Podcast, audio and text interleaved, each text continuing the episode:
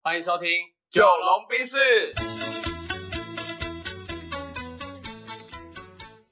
我是九零后，我是阿龙。好，这一集呢，听说要选料之前，不要谨慎问这一题。好，所以我要来问了啊哦，请问要选什么料？哎、阿龙，你几 岁？我几岁？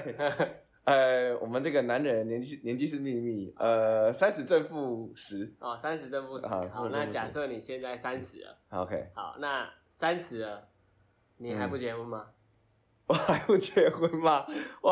呃呃，暂时还在，就是就是还在跟女朋友讨论中嘛 o k o k。对对那对你，现在三十了，你买房了吗？呃，还没，也在还没准备中。 嘿那嘿嘿你现在三十了，你你你存款到位了 吗？呃，也还在努力中还。在准备中，靠， 好烦哦。是不是然后很烦，这还有什么？是不是很 烦 很烦。 ？OK，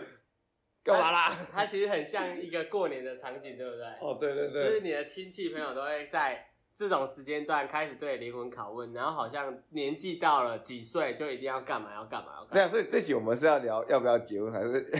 要都不是。其实我想要聊的是关于人生这个时区， OK？好，对，就是几岁了一定要干嘛嘛。好想要选，那这个可以，这个可以对聊可以好。 不然女朋友听到那个结婚的，我不知道怎么回答。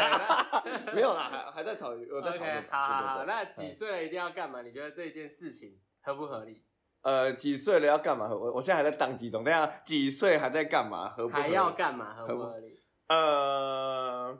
老实说，我是一个没什么标准答案的人，对，所以我会觉得想想干嘛就干嘛，想干嘛就干嘛，对所以对它是对随性一点的。对，随心一点的。对，那这个时候如果你跟你爸妈讲这些，他们应该就会生气气。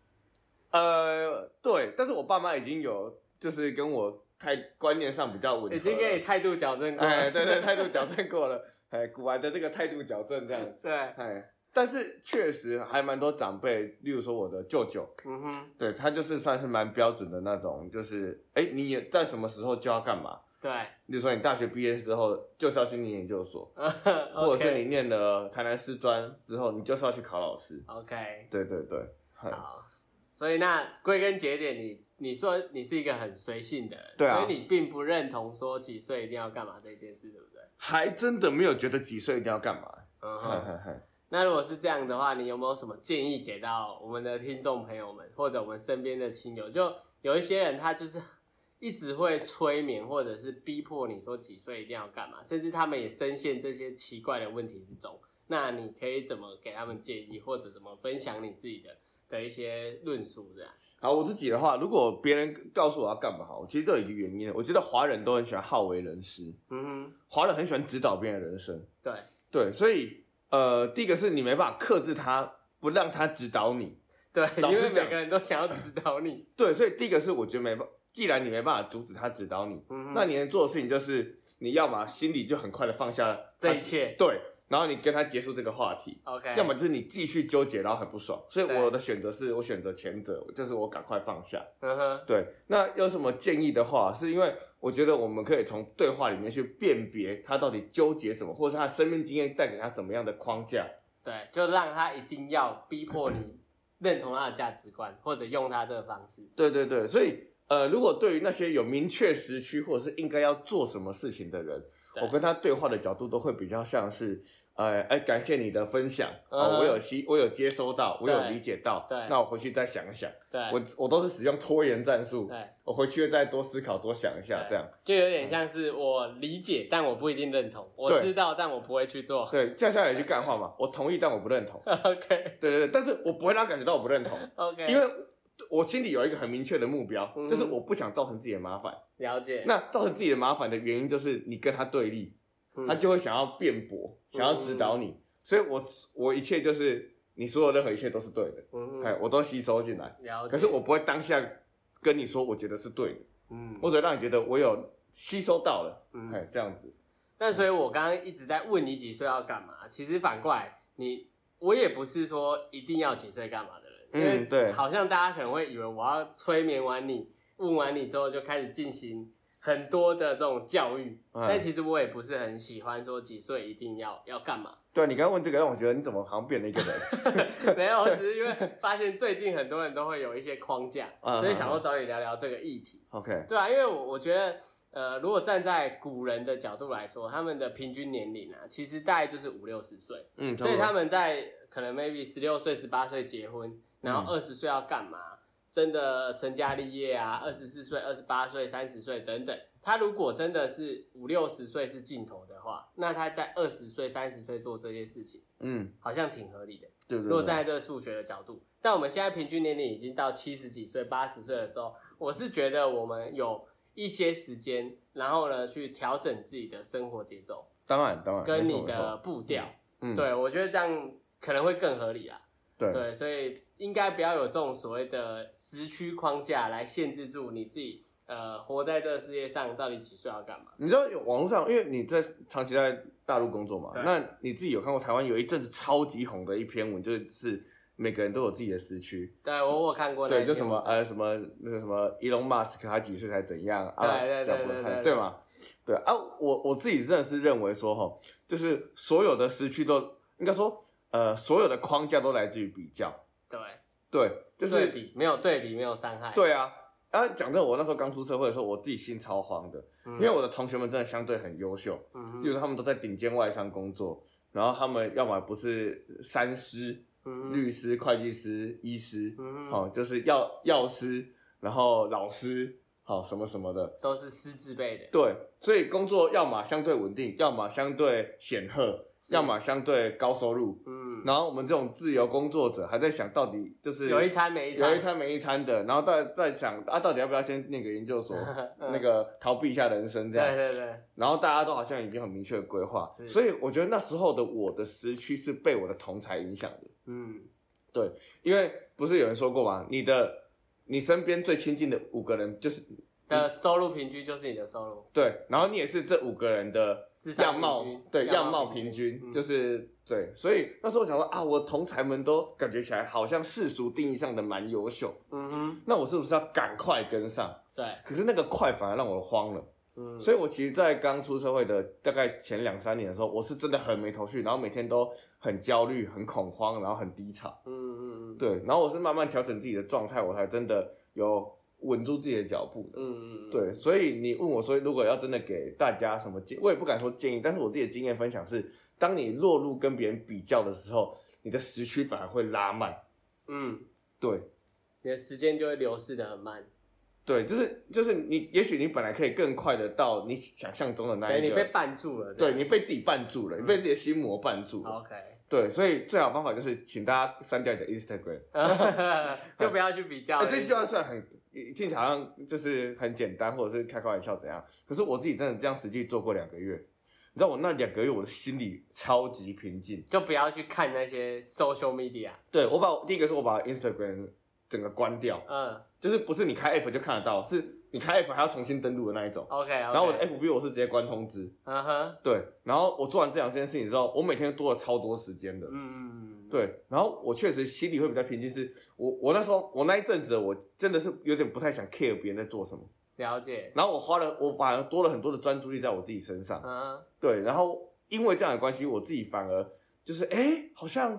也没什么大不了，对，没什么大不了，嗯，然后哎好舒就是心里有一种很舒服的感对觉，对对对。对，所以我觉得真的很多时候都来自于那些比较，大家也许可以试试看，哎、我我之前不是去上一个课嘛，然后那个课它就是你一进这个园区，你的手机就被收走了，哦哦就有点哦像哦当兵一样。对对对所以我觉得那个感受确实还蛮好的。然后你刚刚在讲这些内容的时候，我就在想说，哦我那时候在上海工作，那我其实要看到 Facebook、Instagram，甚至连用 Line、用嗯 YouTube 都要翻墙。对啊，有时候就是网络不好，嗯那个墙不稳，翻不对上来的时候，你就看不到，对那反而确实有一点瓶颈。啊对对对，这这个感受还不错，所以那时候就很多时间跟自己对话。然后，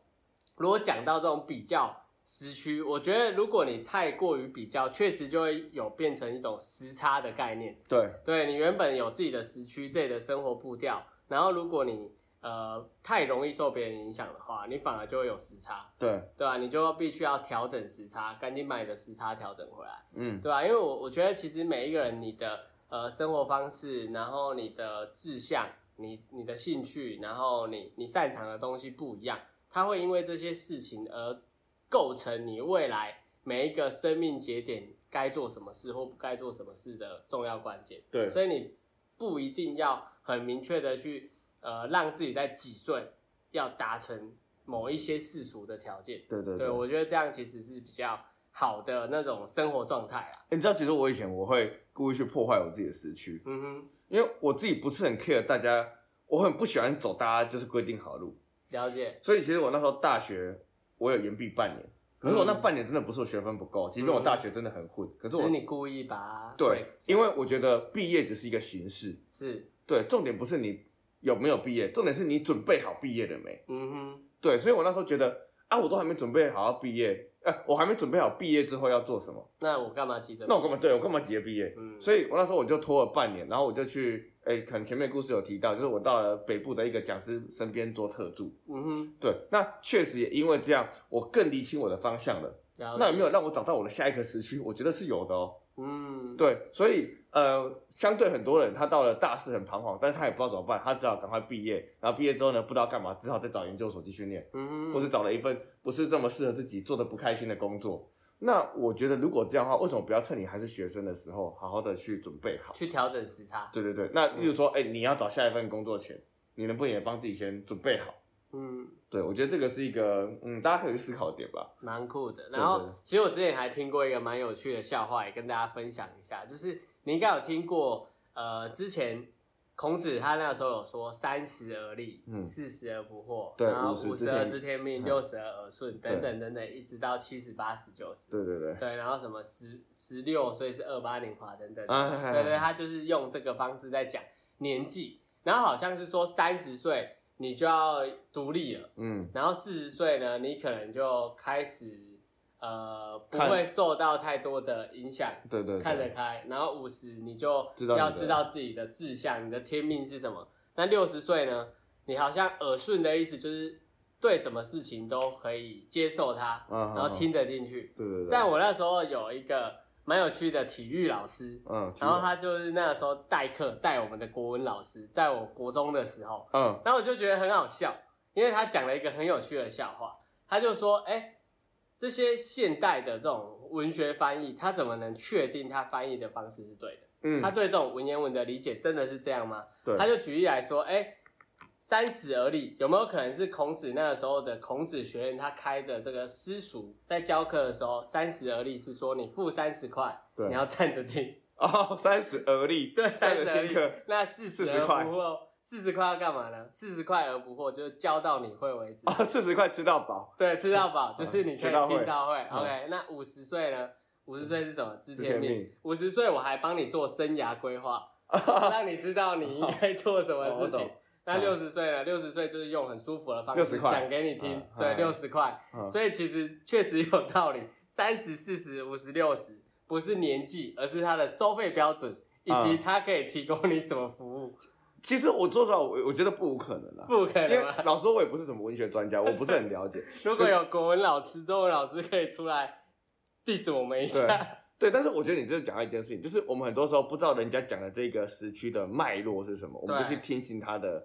框架了。嗯嗯，对，搞不好假设啦，假设搞不好他真的在那个年代，他就只是四十块的时候，我你我可以教到你会，对吧？对啊，可是我们后来把它解读了，哦，变得就是哎，事实就是要怎样，自岁就是要怎样。嗯，然后你没有这个时空背景的脉络之下，你就提醒了他，然后你反而过得还蛮痛苦的。嗯，因为其实我我觉得今天问你几岁，或者是讨论时区的概念，我们我更想表达的是，有一些东西我们一定要人云亦云吗？就我觉得现在这个活在这个当下，就像你说的，你把很多社交媒体关掉之后，你很舒服，原因就是因为我觉得很多人他失去了独立思考或独立判断的能力了。对，那我觉得几岁要干嘛，或者是时区这个概念，它就是其中一个议题。对，大家都在几岁干嘛，你一定要在几岁干嘛吗？其实不一定，不一定不一定或大家我觉得不一定现在都怎么样，你就一定要怎么样嘛？嗯，对啊，你你可能会以此为警惕，